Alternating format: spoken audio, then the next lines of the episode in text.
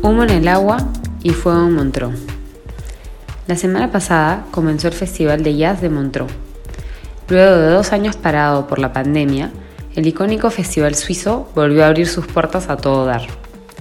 El repertorio es realmente diverso, desde artistas pop como John Legend, a reggaetón con la brasilera Anita o íconos guitarristas como Jeff Beck, John McLaughlin y el pianista Herbie Hancock, para todos los gustos. La icónica sala Stravinsky vuelve a abrir sus puertas y la gran mayoría de conciertos se encuentran agotados. En las calles se ve una mayor cantidad de gente que otros años. Todo parece indicar que la pandemia quedó atrás.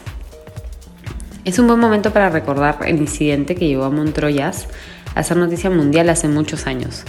Resulta que en 1971, en la época en la cual el Festival de Montreux se llevaba a cabo en el Casino de Montreux, el grupo Frank, Zappa and the Mothers of Invention daba un concierto, cuando a un aficionado se le ocurrió tirar una bengala dentro de la sala, que era mayormente de madera.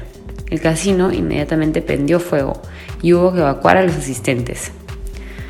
Los integrantes de la banda Deep Purple se encontraban también en el festival, probablemente porque iban a tocar también, y vieron cómo el casino se incendiaba, incendiaba y el lago Le Mans frente al cual se realiza el festival se llenaba de humo.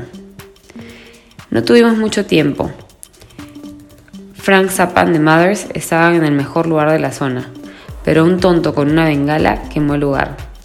Humo en el agua, fuego en el cielo.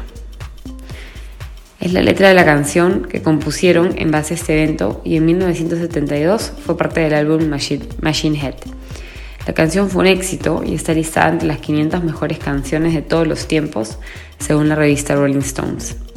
El casino de Montreux demoró algunos años en reconstruirse y en el nuevo se puede leer Smoke on the Water en una de las paredes. La canción inmortalizó este evento para siempre, aunque años después muchos no sabíamos de qué se trataba realmente. De tener la oportunidad de asistir algún año al Festival de Jazz de Montreux es muy recomendable hacerlo. Para los amantes de la música será sin duda una experiencia inolvidable.